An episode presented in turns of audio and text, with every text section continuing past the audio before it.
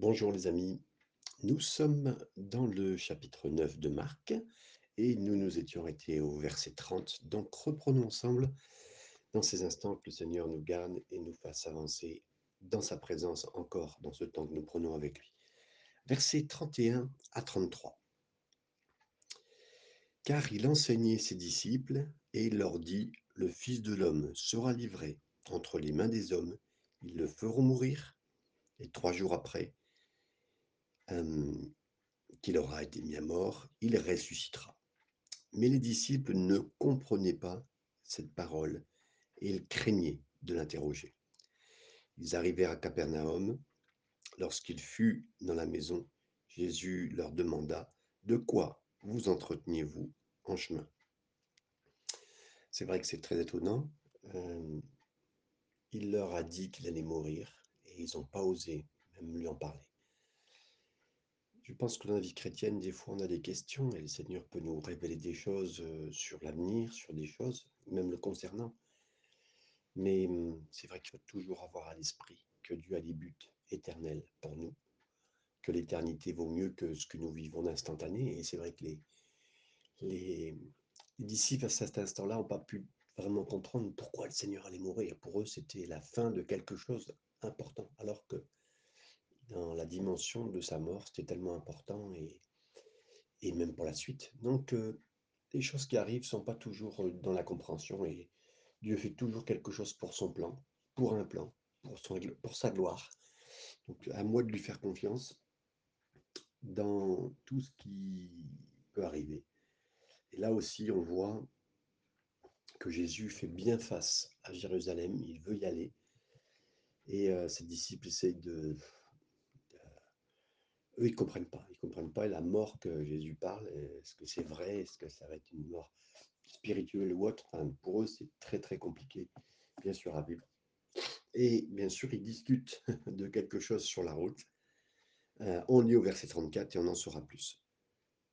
Mais ils gardèrent le silence, car en chemin, ils avaient discuté entre eux pour savoir qui était le plus grand. Euh, c'est simple, aucun doute que Jésus savait exactement et pourquoi il leur pose cette question, parce que Jésus sait, c'est la même façon quand Dieu dit dans le jardin au début, mais où es-tu? Adam et Ève, il sait très bien où ils sont, mais c'est pour leur, les faire réfléchir, comme là aussi, ils savent très bien, il sait très bien que les disciples étaient gênés d'admettre le sujet de discussion. voilà, mais si J'étais Jésus, les aurais réprimandés moi radicalement et difficilement. Non, mais je ne suis pas le Seigneur et heureusement.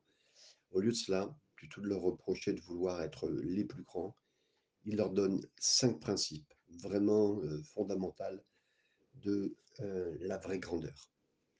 Versets 35 à 37.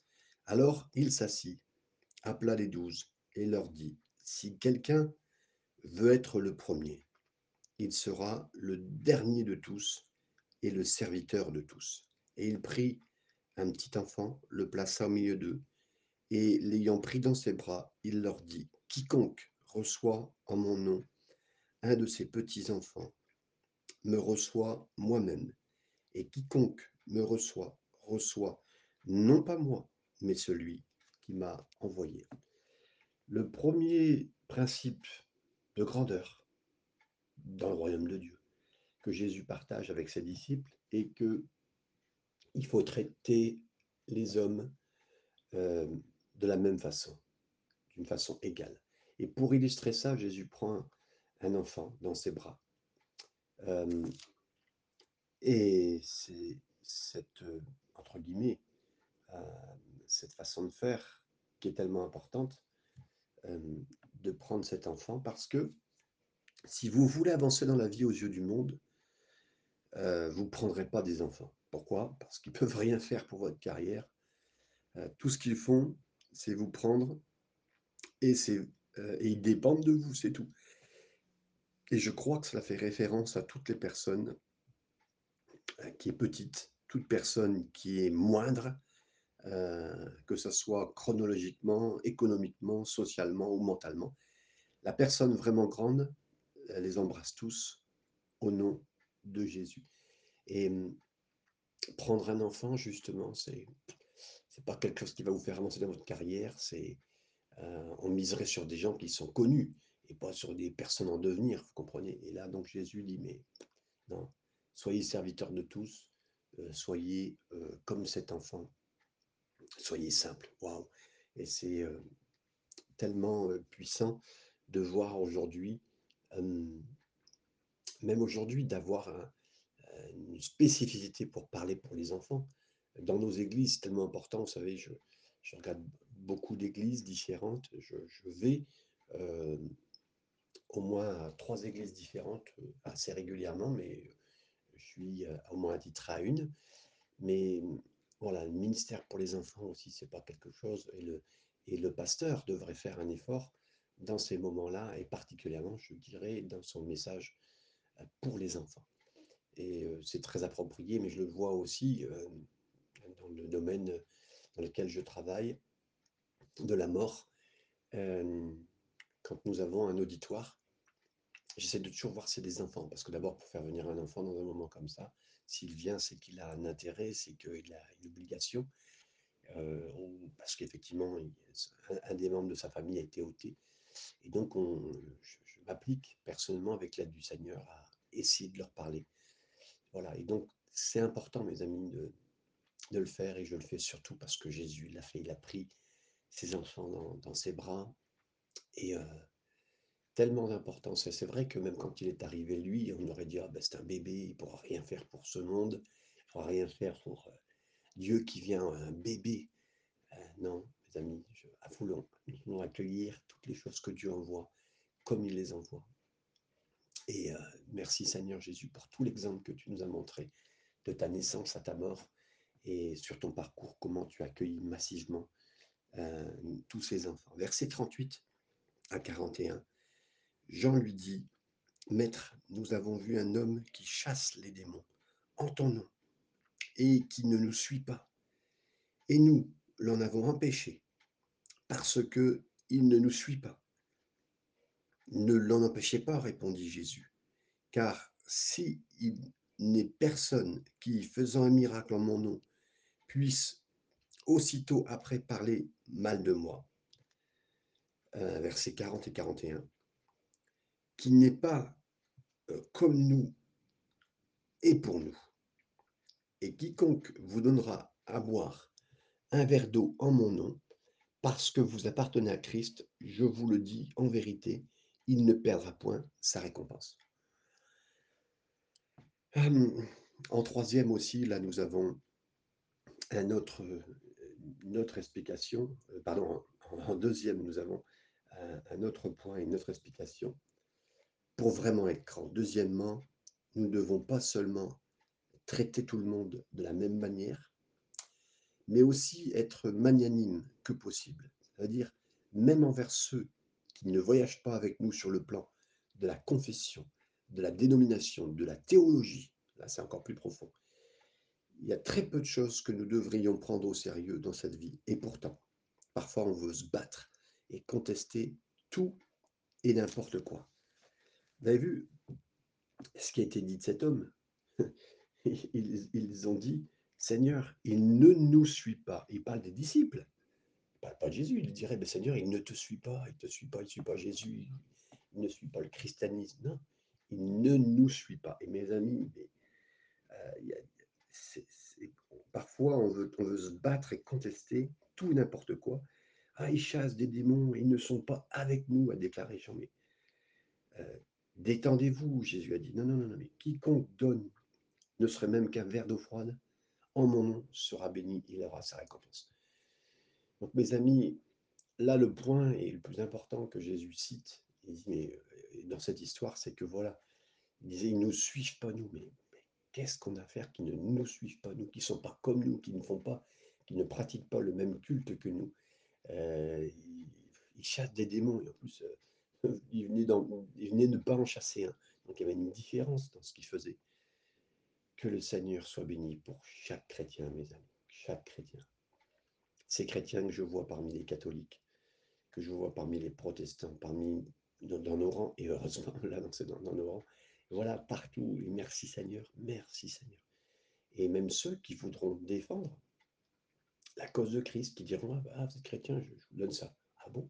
J'ai croisé ce type de personnes dans, mon existence qui ne paraissaient pas et n'étaient pas croyantes, chrétiennes, et qui ont fait des choses pour moi parce que j'étais chrétien, et ou qui ont valorisé mes valeurs, entre guillemets, de Jésus, pas les miennes, mais parce que j'étais euh, chrétien. Et merci Seigneur. Et j'ai vu cette différence et que le Seigneur soit béni pour cela. Troisième point, le verset 42. Mais si quelqu'un scandalisait un de ces petits qui croient, il vaudrait mieux pour lui qu'on lui mit au cou une grosse meule de moulin et qu'on le jetât dans la mer. Dans la mer. Troisièmement, ici, euh, pour quelqu'un, bien sûr, qui, pour le royaume, veut devenir grand, une personne vraiment formidable, elle gère les autres avec sensibilité. Paul dit la même chose. Il dit ne mangez pas de viande offerte, aux idoles si cela fait trébucher les plus faibles dans leur foi. 1 Corinthiens chapitre 8 verset 13. J'ai observé, j'ai observé pardon, que les gens vraiment entre guillemets formidables et qui veulent suivre le Seigneur de tout leur cœur et qui veulent aussi la grandeur pour le royaume. Ces gens-là sont toujours conscients de ceux qui sont les plus faibles dans la foi autour d'eux et ne feront donc pas étalage de leur liberté si cela euh, le leur permet. Donc, euh, prenons le temps, bien sûr, de, bien s'occuper de ceux qui sont différents, on l'a vu, mais pas faire trébucher quelqu'un d'autre aussi dans sa marche avec Jésus. Euh, ne pas chercher à, voilà, à confronter ses valeurs parce que notre valeur à nous, elle est plus importante que soi-disant la sienne. Important aussi. C'était le troisième point. Verset 43 à 48, ça sera le quatrième point. Si ta main est pour toi une occasion de chute, coupe-la. Mieux vaut pour toi entrer manchot dans la vie que d'avoir les deux mains et d'aller dans la géhenne. Verset 44. Dans le feu qui ne s'éteint point, où, le, où leur verre ne meurt point, où le feu ne s'éteint point. Si ton pied est pour toi une occasion de chute, coupe-le. Mieux vaut pour, pour toi entrer boiteux dans la vie que d'avoir les deux pieds et d'être jeté dans la géhenne. Dans le feu qui ne s'éteint point, où le verre ne meurt point, et où le feu ne s'éteint point. 47. Et si ton œil est pour toi une occasion de chute, arrache-le. Mieux vaut pour toi entrer dans le royaume de Dieu, n'ayant qu'un œil, que d'avoir deux yeux et d'être jeté dans la géhenne, où leur verre ne meurt point et où le feu ne s'éteint point.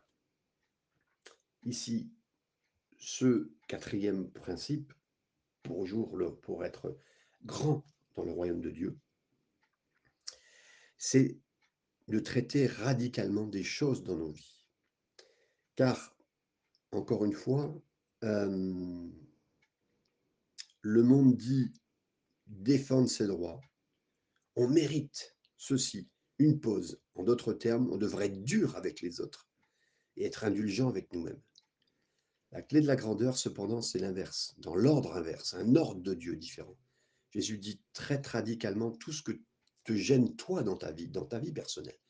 Et vous et moi savons exactement ce que sont les choses qui nous gênent.